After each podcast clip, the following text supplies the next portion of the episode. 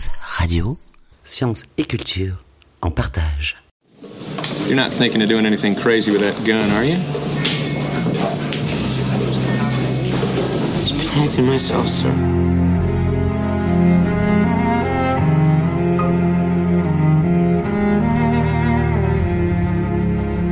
Nathan Herrera est maître de conférences en histoire de l'art au CRIAM à l'Université de Poitiers. Il a travaillé sur les représentations des génocides et des violences contre les civils en situation de conflit. Il s'intéresse notamment aux images d'archives et celles de cinéma pour l'écriture de l'histoire. Parmi ses publications, citons notamment ses travaux sur la Shoah, de Paris à Drancy ou les possibilités de l'art après Auschwitz, paru en 2009, et en 2014, Rwanda, entre crise morale et malaise esthétique, les médias, la photographie et le cinéma à l'épreuve du génocide des Tutsis. Nathan Rera est intervenu en janvier 2022 dans le cadre d'une conférence des amphis des lettres au présent organisée par l'Espace Mondes France avec l'UFR Lettres et Langues de l'Université de Poitiers. Il est alors venu parler de sa méthode de travail et de recherche en tant qu'historien à partir de ces images. Le soir, il a accompagné la projection du film Casualties of War, Outrage en français, de Brian De Palma, sorti en 1989 au cinéma Le Dietrich à Poitiers. Ce film relate l'enlèvement et le viol d'une jeune femme vietnamienne pendant la guerre par un groupe de soldats.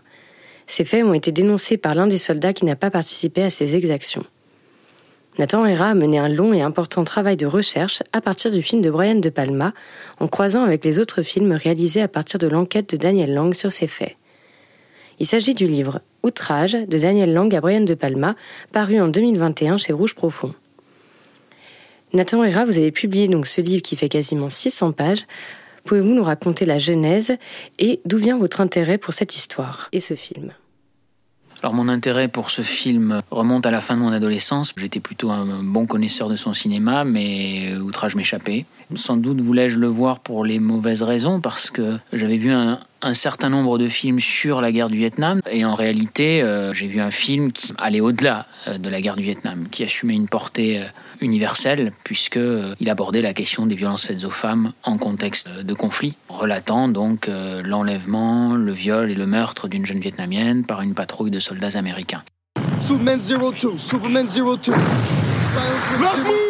C'est un film qui soulevait aussi la, question de la responsabilité individuelle, puisque l'un des membres de cette patrouille refuse de participer au viol et euh, va ensuite dénoncer euh, ses camarades auprès de sa hiérarchie au point d'entraîner euh, des procès en cour martiale. C'est un film qui m'a profondément bouleversé intérieurement parce que d'abord je trouvais que De Palma avait traité son sujet de manière très courageuse et aussi parce que je trouvais que la représentation du viol faisait sentir au spectateur que les violences perpétrées contre cette femme, oui, montrait comme une expérience traumatique. Et j'avais rarement ressenti cela devant un film. Ce film m'a hanté pendant des années. Je l'ai revu très régulièrement entre 2002 et euh, oui 2018. Donc le projet de livre euh, est apparu. Alors l'élément déclencheur, ça a été bien sûr aussi la venue de Brian De Palma à la Cinémathèque française en juin 2018 pour euh, y présenter une masterclass immédiatement après la projection de Casualties of War. Et, lorsque j'ai vu euh, l'émotion l'étreindre à l'évocation de la musique d'Ennio Morricone, je me suis dit que euh, ce projet qui me trottait dans la tête depuis déjà quelque temps, euh, alors que je n'avais pas réussi vraiment à, trouver le bon angle pour le mener à bien, mais je me suis dit qu'il fallait en fait écrire à De Palma et lui dire à quel point son film m'avait bouleversé, que je souhaitais écrire ce livre et solliciter un entretien. D'abord, je reçois une réponse assez rapidement, ce qui a été pour moi une manière de me dire que j'étais dans le vrai finalement, que j'étais dans le bon, puisque De Palma a accepté de me rencontrer pour échanger autour du film. La rencontre est venue beaucoup plus tard et ça a été beaucoup plus difficile que je le pensais initialement, puisque pendant des mois, De Palma n'a pas répondu. Euh, je savais qu'il m'avait donné un accord de principe, mais euh, la rencontre a dû arriver euh, huit mois après, ce qui n'est pas si long en définitive, mais bon. Le postulat de départ était de comprendre la manière dont on traduit une enquête journalistique, donc celle qui a été faite par Daniel Lang, que Brian De Palma a lu comme d'autres réalisateurs, jusqu'à en faire un film sur un sujet très complexe. Aussi, comment crée-t-on une esthétique cinématographique à partir d'une histoire de violence? Tout à, tout à fait. Il y avait un certain nombre de questions euh, euh, qui restait en suspens pour moi et que je voulais explorer euh, durant ce travail de recherche et l'écriture du livre. Il y avait effectivement la question esthétique, les questions de mise en scène, comment euh, ces questions d'esthétique croisent les questions d'éthique, comment peut-on montrer, représenter un viol. donc voilà, il y avait cette question-là, et en même temps, il y avait aussi des questions historiques C'est-à-dire que je, savais que De Palma avait porté ce film en lui pendant quasiment 20 ans, qu'il y avait eu des projets avant le sien qui n'avaient jamais abouti. Et je savais aussi que des films avaient été inspirés par le texte de langue sans être des adaptations revendiquées, et que notamment un film qui s'intitule OK, euh, d'un cinéaste allemand, Michael Verhoeven, avait fait scandale lors de sa présentation à la Berlinale en 1970, au point de mettre fin prématurément euh, au festival. Aucun prix décerné cette année-là. Mais, mais on savait assez peu de choses en définitive sur, euh, sur toutes ces étapes, parce que ça avait été très peu documenté, parce qu'il y avait assez peu de textes sur outrage tous ces textes étaient plutôt des analyses euh, du scénario et du film, mais pas d'entreprise historienne. Et donc finalement, ça a été aussi l'un des, des enjeux. J'ai travaillé sur un, double front, on va dire. Euh, d'une part, c'était reconstituer le film de De Palma, de sa genèse à sa réception, en passant par le tournage et en essayant de, d'écrire une chronique du tournage, en, suivant les trajectoires euh, des membres de l'équipe, des acteurs, du scénariste, du producteur de De Palma lui-même. Et puis, il y avait aussi tout ce travail d'investigation qui portait sur les projets antérieurs au film de De Palma, c'est-à-dire tous ces films qui auraient dû se faire, mais qui n'avaient finalement pas vu le jour. Euh, et puis, bien sûr, sur euh, le reportage de Daniel Lang et sur l'événement euh, originel, c'est-à-dire le fait réel qui s'était déroulé en 1966. Afin de réaliser ce travail colossal qui vous a pris deux ans et demi, il a fallu mêler les archives militaires, les archives privées, mais également réaliser de nombreux entretiens. Pouvez-vous nous parler de cela? Tout à fait. Alors, il y avait les entretiens avec euh, l'équipe de Brian De Palma que j'ai reconstitué. Alors, non pas de manière exhaustive, ce qui aurait été absolument illusoire. La chance que j'avais, c'est qu'un certain nombre des membres de, l'équipe étaient toujours en vie. Hein. Euh, quelques-uns avaient disparu malheureusement, mais euh, j'ai pu m'entretenir avec 30 personnes qui avaient travaillé sur le film. Ce qui déjà me donnait un bel échantillon de tous les corps de métier, hein, puisque quand je parle de l'équipe technique, je parle du chef opérateur, je parle euh, des responsables des effets spéciaux, euh, des costumiers, du chef maquilleur. Et voilà, l'idée c'était vraiment d'approcher le tournage à partir euh, de tous ces corps de métier-là. Puis bien sûr le scénariste, puisque j'ai eu une très longue correspondance avec David Rabe et ça a même été le point de départ. C'est-à-dire que je voulais faire vraiment une analyse poussée du, scénario et des différentes strates d'écriture du film. Et donc David Rabe m'a envoyé des, des états qu'il avait conservés. J'en ai trouvé d'autres dans des fonds d'archives américains ou autres d'ailleurs puisque j'ai retrouvé également un scénario en Angleterre. Donc, euh, au bout du compte, j'avais euh, plusieurs versions successives du scénario, ce qui m'a permis de, de, reconstituer les étapes d'écriture. Donc ça, c'était tout le travail autour du film de Brian De Palma. Puis après, il y avait aussi d'autres entretiens que j'ai menés avec d'autres personnes qui pouvaient éclairer l'histoire antérieure à son film. Je pense en particulier à Michael Verhoeven, donc le réalisateur de ce film que je citais tout à l'heure, OK, et son producteur Rob Hoover, qui par ailleurs pour la, petite histoire était aussi le producteur emblématique de Paul Verhoeven en Hollande euh, dans les années 1970. Et puis euh, je me suis entretenu aussi avec un scénariste qui avait travaillé sur un autre projet d'adaptation à la fin des années 1970. Et puis bien sûr euh, la famille, euh, les filles de Daniel Lang, le journaliste, qui ont été d'une aide absolument précieuse pour localiser euh, et ensuite travailler sur les archives de leur père. Donc finalement, Casualty of War n'est pas l'un des films les plus célèbres de Brian De Palma. Il est même assez peu connu et n'a pas rencontré un très grand succès. Alors il y a quelque chose qui est assez touchant dans la conclusion de votre livre, c'est que vous racontez que David Rabe n'avait pas revu le film depuis sa sortie et que le fait de mener des entretiens avec lui lui a donné envie de le revoir. Le, processus d'écriture s'est relativement bien passé. D'autant lorsqu'on sait que Brian De Palma avait eu maille à partir avec d'autres scénaristes avant. Euh, tout le monde connaît un peu les histoires euh, euh, autour des incorruptibles et euh, les problèmes qu'il avait rencontrés avec David Mamet. Là, avec David Rabe, l'écriture du scénario s'est très bien passée. Néanmoins, euh, ils avaient des divergences de points de vue et euh, l'une d'entre elles portait sur euh, la fin du film, que De Palma a fait réécrire à de multiples reprises à David Rabe. David Rabe n'en était pas satisfait et in fine, De Palma a, finalement ajouté euh, des répliques qui posaient problème à Rabe. Et donc cela l'a fortement contrarié et il s'est dissocié d'une certaine manière de, la campagne promotionnelle lorsque le film est sorti. Ou en tout cas, il n'a pas voulu, pas voulu parler aux médias. Et voilà, il y a eu, il y a eu cette histoire-là. Il trouvait le film remarquable à bien des égards, mais cette fin, euh, voilà, lui laissait un, goût amer. Et c'est la raison pour laquelle il n'a pas revu le film pendant toutes ces années. Et donc lorsque je l'ai sollicité, il a répondu très, très rapidement et, vraiment euh, a été d'une assistance irréprochable tout au long de ce travail. Et, euh, il m'a écrit un long message en me disant qu'il était en quelque sorte réconcilié avec le film. Même si certains, certains passages de la fin lui posaient toujours problème, en réalité, cela lui semblait aujourd'hui, avec le recul mineur, tant De Palma et toute l'équipe avaient réussi à faire de ce film vraiment un film important. Donc oui, c'était assez touchant, mais euh, David Webb n'est pas le seul à ne pas avoir euh, pendant longtemps revu le film. Hein. Euh, Sean Penn n'a jamais revu le film. Tweetuli n'a jamais revu le film.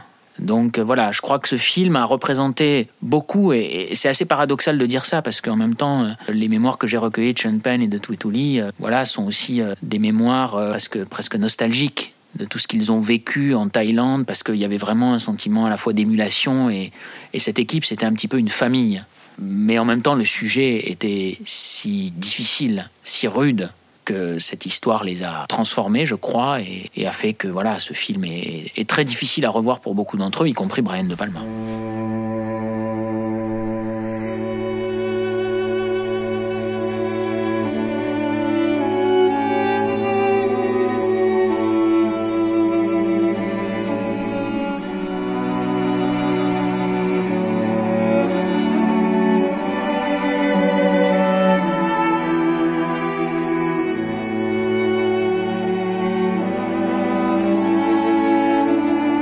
Se pose à la nécessité de faire des films sur un sujet aussi compliqué, puisqu'il s'agit ici de dénoncer le viol des femmes comme arme de guerre, ce qui est malheureusement bien connu sur tous les terrains de conflit. Est-ce que la finalité d'un film comme celui de Brian De Palma serait de nous interpeller sur notre part de responsabilité? Oui, bien sûr, je pense qu'il y a un peu de tout cela, euh, ce qui est d'ailleurs au, cœur du texte écrit par Daniel Lang. Euh, quand Daniel Lang commence à travailler sur cette affaire, qui est un peu sorti dans les médias américains en 67, mais sans plus, hein, parce que c'était à l'état de brève, euh, très rapidement publié pour faire état des procès en cour martiale, comme quantité d'informations qui parvenaient du Vietnam. Mais ça n'a pas créé des mois. Et donc il a fallu que euh, Daniel Lang, un beau jour, euh, en feuilletant les pages d'un journal, soit interpellé par cette histoire. Mais surtout par euh, l'acte de ce, de ce soldat qui refuse non seulement de participer au viol, mais qui va aller dénoncer ses camarades. Donc ça, ça l'a fortement interpellé. Et oui, c'était une manière de poser la question de la responsabilité individuelle. Aussi de s'intéresser à la manière dont la guerre transforme les hommes. Et pourquoi elle en transforme certains et pas d'autres? Pourquoi d'autres finalement continuent de résister? Qu'est-ce qui fait que cette capacité de résistance s'enclenche à un moment donné et que euh, cette capacité du bien finalement prend le dessus sur le mal ambiant? C'était au cœur du projet de Langue et je crois que c'est aussi au cœur du projet de De Palma. Outre le fait que pour De Palma, ce film euh, a aussi un message politique, c'est-à-dire que pendant longtemps, Hollywood a fermé les yeux sur le Vietnam. Hein. Euh, le Vietnam était absent des écrans américains. Il faut attendre la fin de la guerre et puis euh, les tout premiers films, avec notamment le film de Ted Post, Le Merdier, avec Burt Lancaster. Hein. Bon, pour que déjà on commence à montrer le Vietnam sous le jour de, la faillite militaire et morale. Et donc, pour De Palma, l'histoire d'outrage, c'est aussi une sorte de métaphore sur euh, l'action de l'Amérique au Vietnam. C'est-à-dire que le viol de cette jeune femme vaut comme euh, viol d'un pays entier.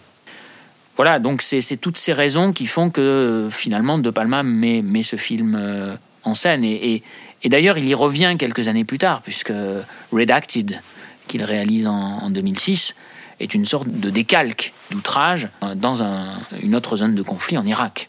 Est-ce que euh, vous pouvez nous raconter ce que Brian De Palma euh, a pu dire de ce film et comment s'est déroulée la rencontre avec lui? La rencontre avec De Palma m'a persuadé d'aller plus loin dans les entretiens avec les autres membres de l'équipe.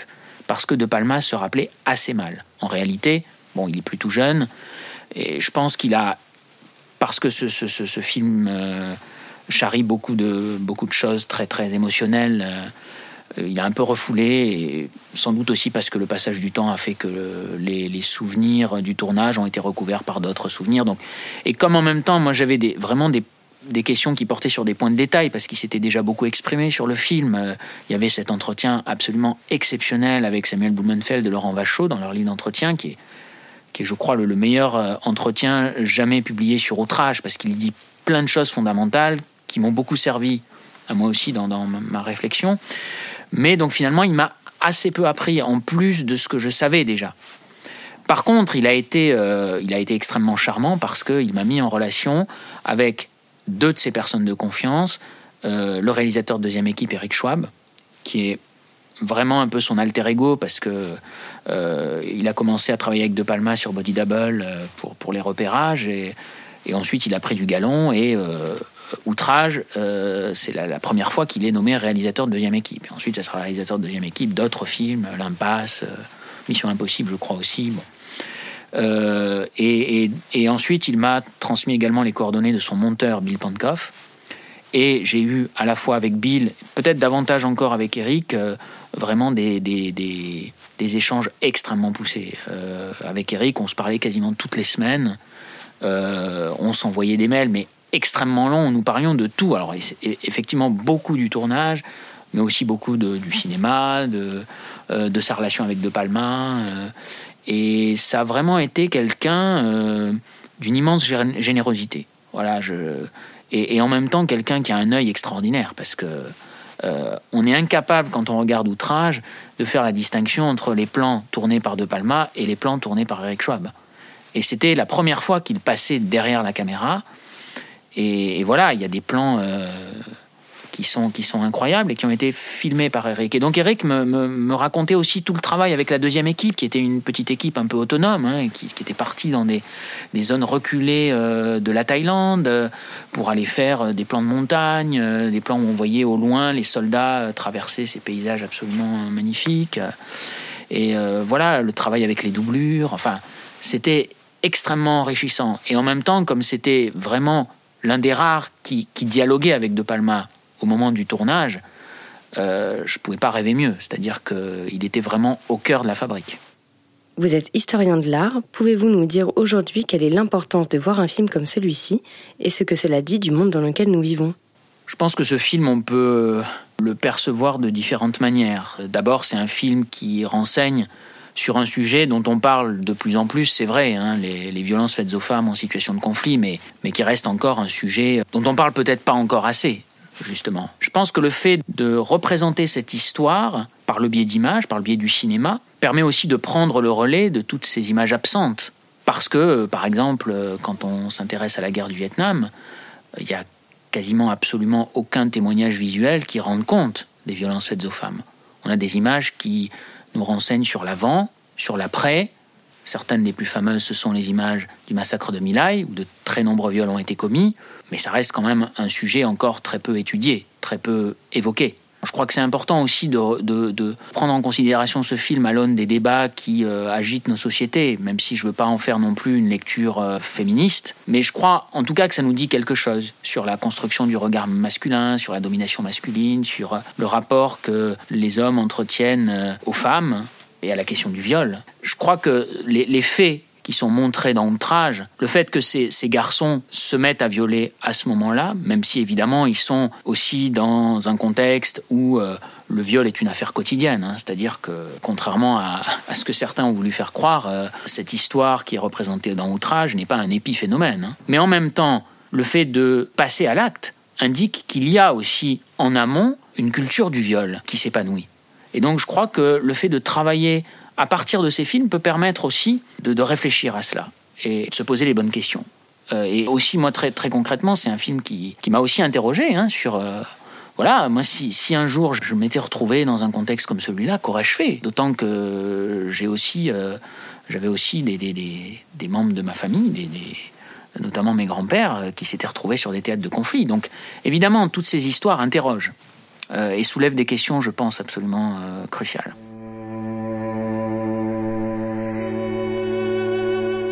L'Espace Mendes France remercie Nathan Herrera pour la conférence et ce podcast.